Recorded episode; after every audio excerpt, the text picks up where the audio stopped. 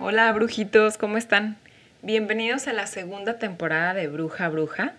Muchísimas gracias por estar aquí, por escuchar los episodios, por compartir el contenido. De verdad no saben lo feliz que me ha hecho saber que algunos de ustedes se han sentido muy inspirados a raíz de este proyecto para iniciar una vida más apegada al mundo espiritual. Y pues bueno, de verdad no podía empezar esta segunda temporada sin recalcar y sin agradecerles sobre este tema. Y pues bueno, les quería contar que como se dieron cuenta la primera temporada, los episodios fueron eh, muy extensos en cuestión de la información. O sea, por ejemplo, en el que hablé de las fases lunares, pues hablé de las cuatro fases lunares. No hubo realmente como profundización en ninguna de las fases. Entonces, bueno, digamos que esta nueva temporada trata más sobre esto, sobre profundizar en temas específicos para realmente eh, empezar a desmenuzar la información. El día de hoy, por ejemplo, les quiero compartir información que va relacionada con el trabajo con un cristal, que en este caso es, bueno, es una piedra vidrio, que es la obsidiana. Y estoy haciendo un curso con la maestra Blanca Álvarez, si alguien quiere su contacto, recuerden, pueden escribirme por Instagram. Y bueno, pues básicamente es un trabajo con espejo de obsidiana. Entonces, es un, ha sido, o sea, verdaderamente ha sido todo un camino recorrido, porque este curso yo lo pude tomar hace como un año y medio, dos años. Es más, mi primer acercamiento con la obsidiana fue como hace un año y medio, estando en un curso con Blanca y la verdad es que no me atreví. O sea, ahora les voy a contar más sobre el tema, ¿no? Pero bueno, al final vamos a hablar sobre el trabajo de los espejos, de qué estamos viendo afuera y cómo eso nos mueve adentro. Está cañón, la verdad es que sí, no es nada fácil porque nos reta muchísimo, de repente nos saca de la zona de confort y no nos permite ser víctimas. Entonces, de pronto eso es muy pues es cagante, la verdad, porque estamos, estamos acostumbrados a apuntar afuera y decir, no, es que él hizo esto o es que ella es así, ¿no? Y no nos damos cuenta que todo lo que vemos afuera es reflejo de algo que está dentro.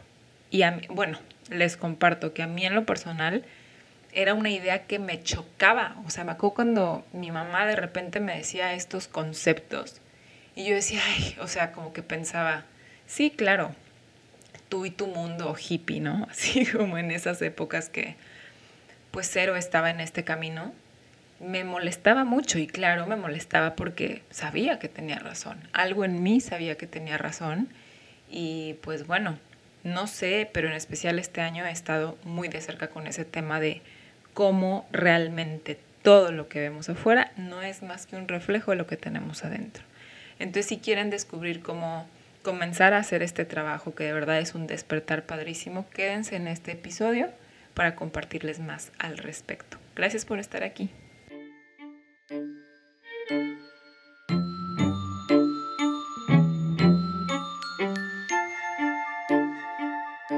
Cada persona contiene en su interior los ingredientes necesarios para vivir una vida llena de magia. Soy Ruby Rodríguez y esto es De Bruja a Bruja un podcast en busca del equilibrio personal, donde descubriremos cómo ir formando una pócima perfecta. Yo les comparto algunos ingredientes y ustedes toman los que conecten con su interior. Los invito a explorar una mezcla entre teorías de crecimiento personal, historias de vida, astrología y rituales.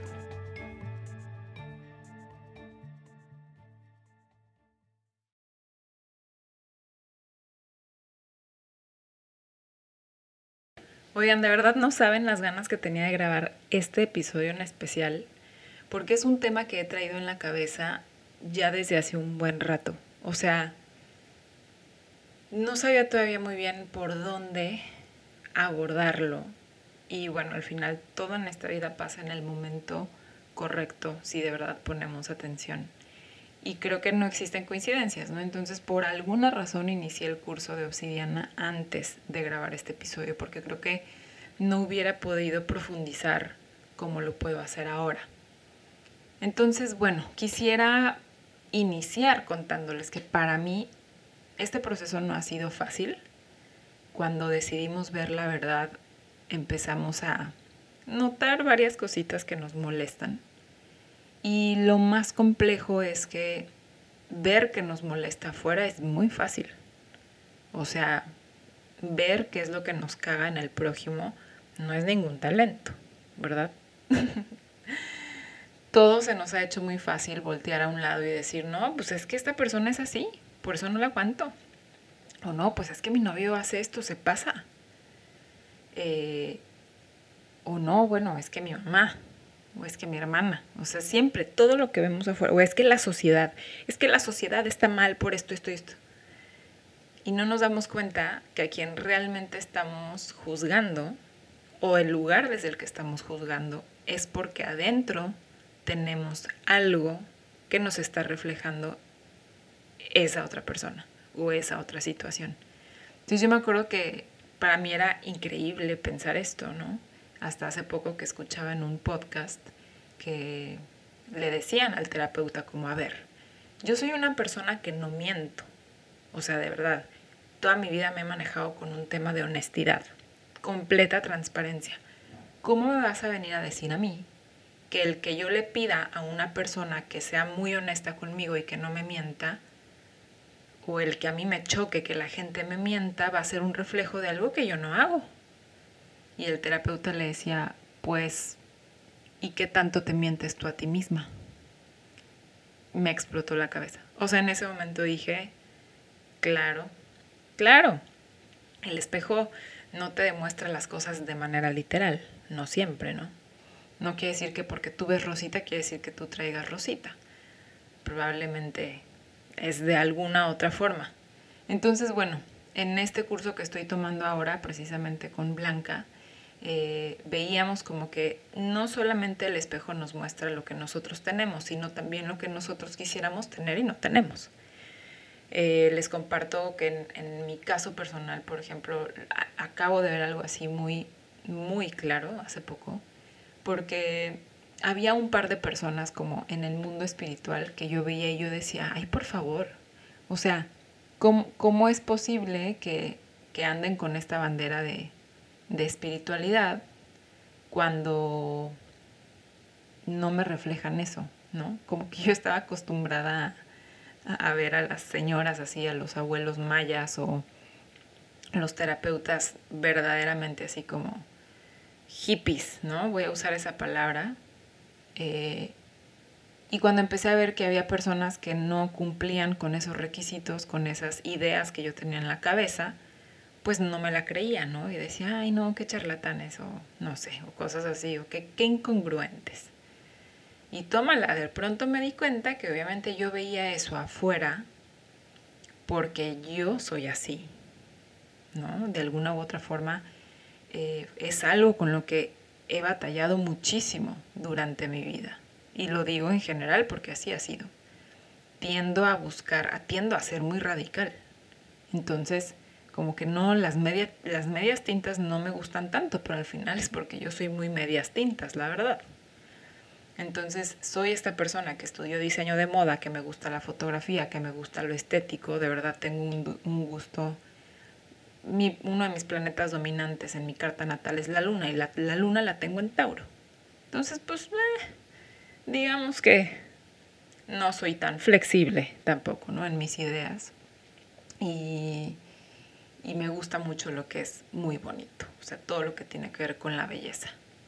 Y entonces de pronto yo misma decía como, ¿cómo me voy a meter en este mundo espiritual si, si tengo esta personalidad tan superficial? ¿no? Entonces, bueno, eso era algo que, que de hecho mucho tiempo me hizo no iniciar con este proyecto de, de bruja a bruja, porque sentía que no estaba siendo congruente. Entonces, ¿qué sucede? Cuando veo que otras personas pueden manejar muy bien esa dualidad, me choca. Y como dicen, ¿no? Lo que te choca, te checa. Y es verdad, está muy, muy cañón. Entonces, de pronto como que me di cuenta de eso y empecé a hacer el trabajo diario, diario, con todo. O sea, de verdad, esa es la tarea que les quiero dejar el día de hoy. Más que un ritual al final del, del episodio, les recomiendo que de verdad todo, todo lo que les moleste, traten de irse más profundo.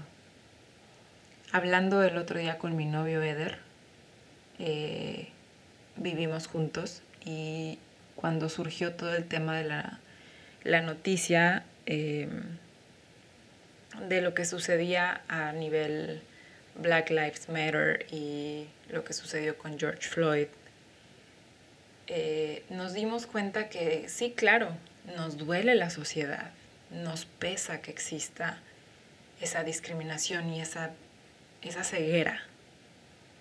Pero nos duele tanto porque también nosotros somos parte del problema. Y nos enoja tanto porque nosotros también en algún momento probablemente hemos cometido actos así, de discriminar, de usar nuestro poder, ¿no?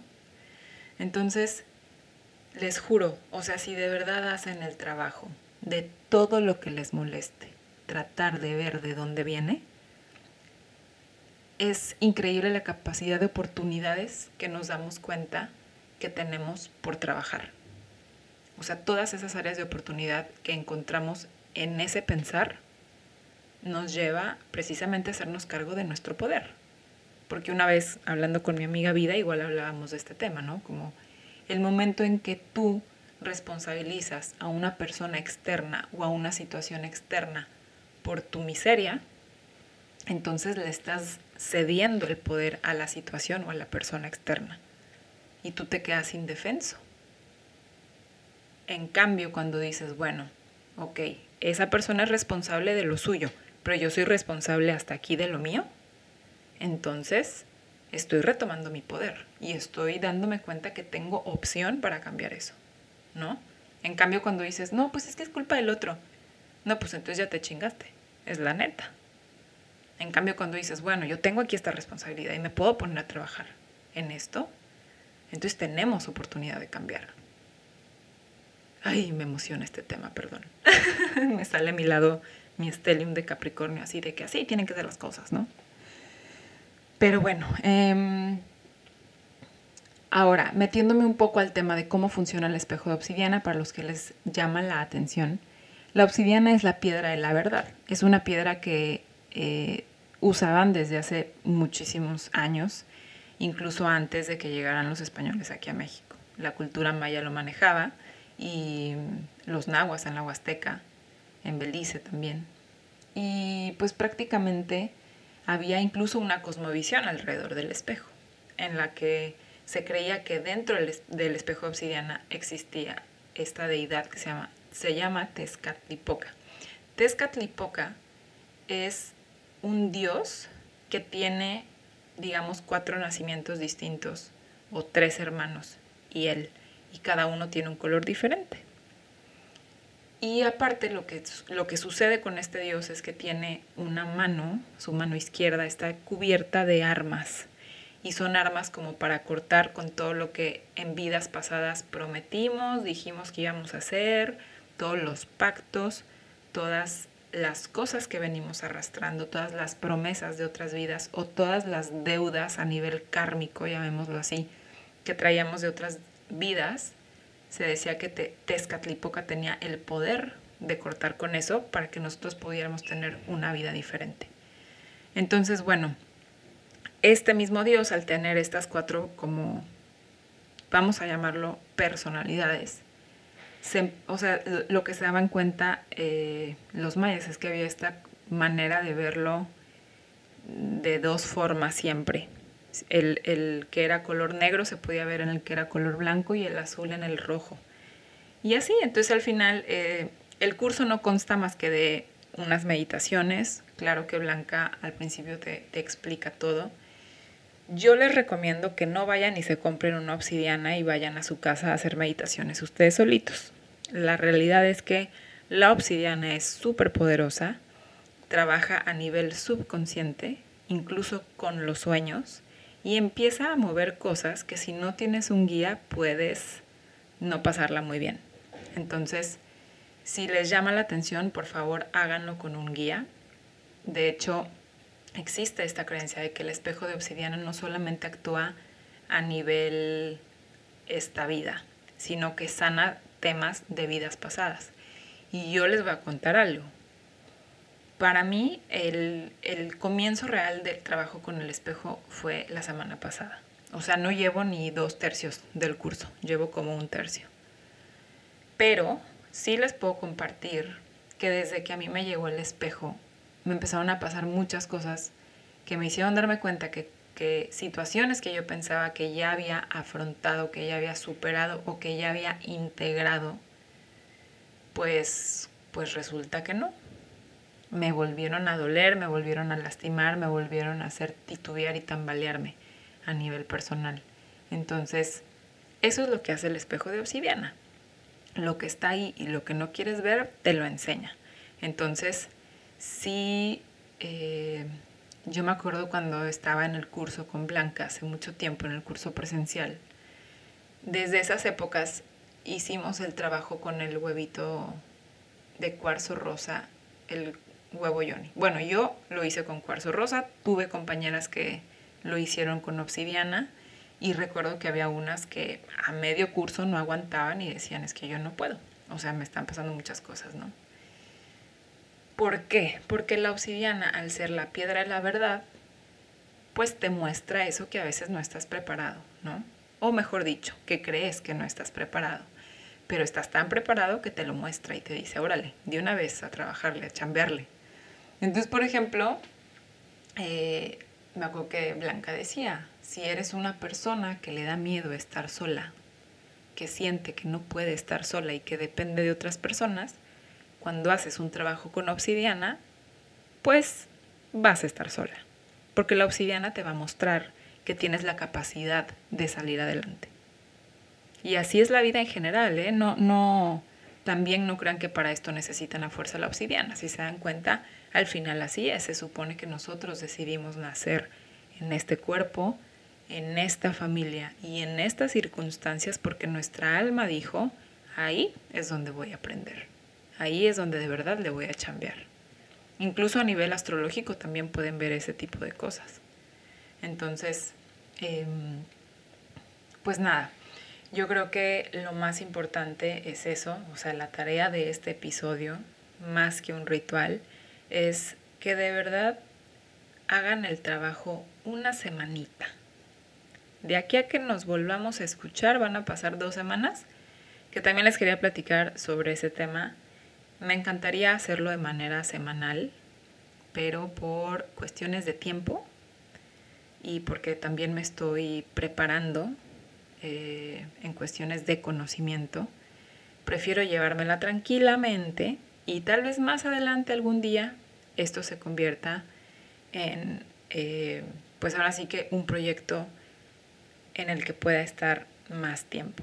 Pero por el momento prefiero también fluir, fluir con la información, fluir con la inspiración, para que cada vez que me escuchen sepan que es porque de verdad tenía algo que platicarles y no porque lo tenía que hacer. Eso se los cuento porque también me lo estoy contando a mí misma porque soy muy exigente y me gustaría hacer las cosas de mejor forma. Pero bueno, em, entonces esa es la chamba que les digo. Traten de aquí a una semana todo lo que sientan, todo lo que les mueva y les cause problema, tratar de dónde viene. Ahora, una de las cosas que no que creo que se me olvidó decirles es este tema de que a veces lo que vemos no es precisamente porque nosotros lo tengamos, sino porque nos hace enfrentarnos con algo que nos choca. ¿A qué me refiero? Vamos a suponer que, eh, no sé, tu mejor amiga eh, se va con tu novio. qué feo, pero bueno. Esas cosas pasan. A mí me pasó a los 13 años, ¿eh? Es real. Entonces, bueno, Vamos a suponer que una de tus mejores amigas se va con y se pone, o sea, bueno, tu novio le, te pone el cuerno con tu amiga. Ok. Muy probablemente tú no le estás poniendo el cuerno a nadie. Y entonces vas a decir, a ver, ¿cómo es posible que este espejo está funcionando aquí? ¿Cómo, cómo está funcionando el espejo aquí? ¿No? Entonces, hay varias cosas. Una, o me está mostrando que no quiero ver lo que está sucediendo porque no quiero enfrentar un duelo y eso es lo que me choca, me choca que tengo que enfrentar un duelo no me enoja la persona, no me enoja mi amiga y no me enoja mi novio. Lo que me enoja es tener que enfrentar el duelo.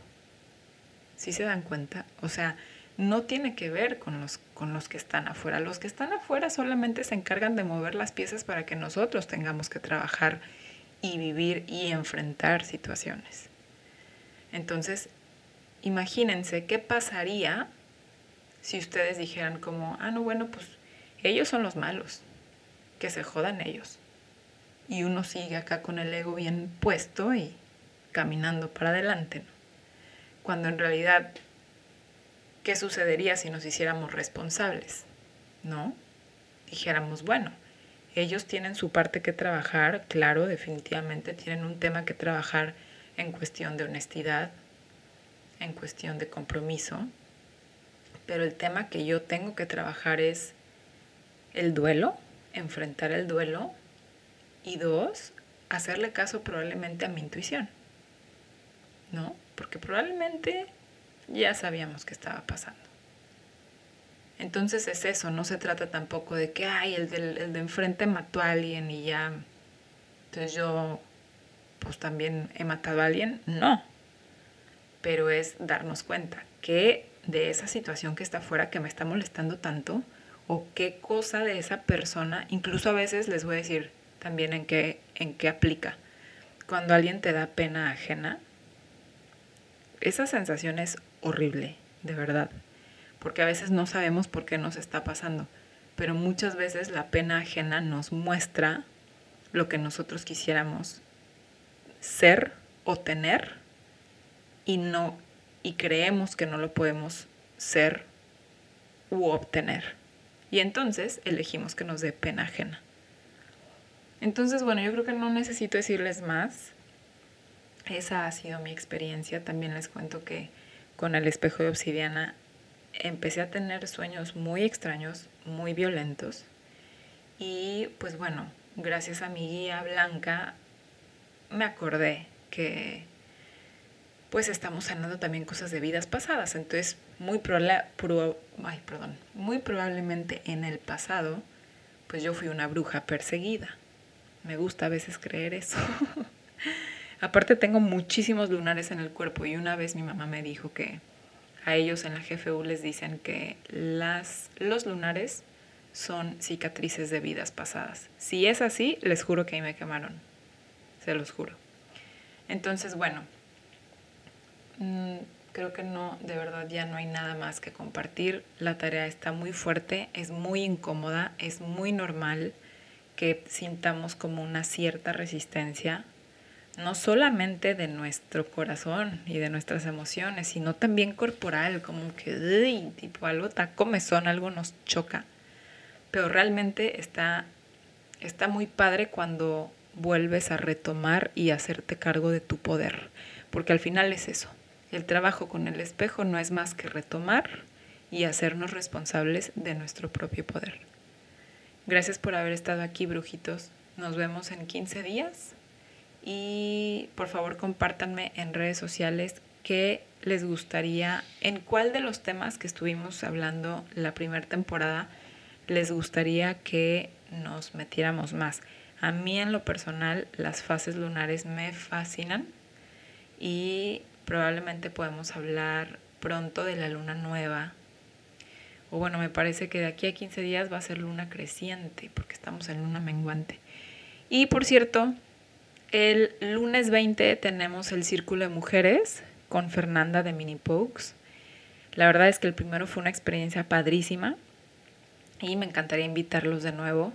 Tenemos invitarlas porque es solo para mujeres tenemos un límite de participación, decidimos hacerlo así porque queremos realmente crear un grupo que sea constante y en el que nos empecemos a conocer todas.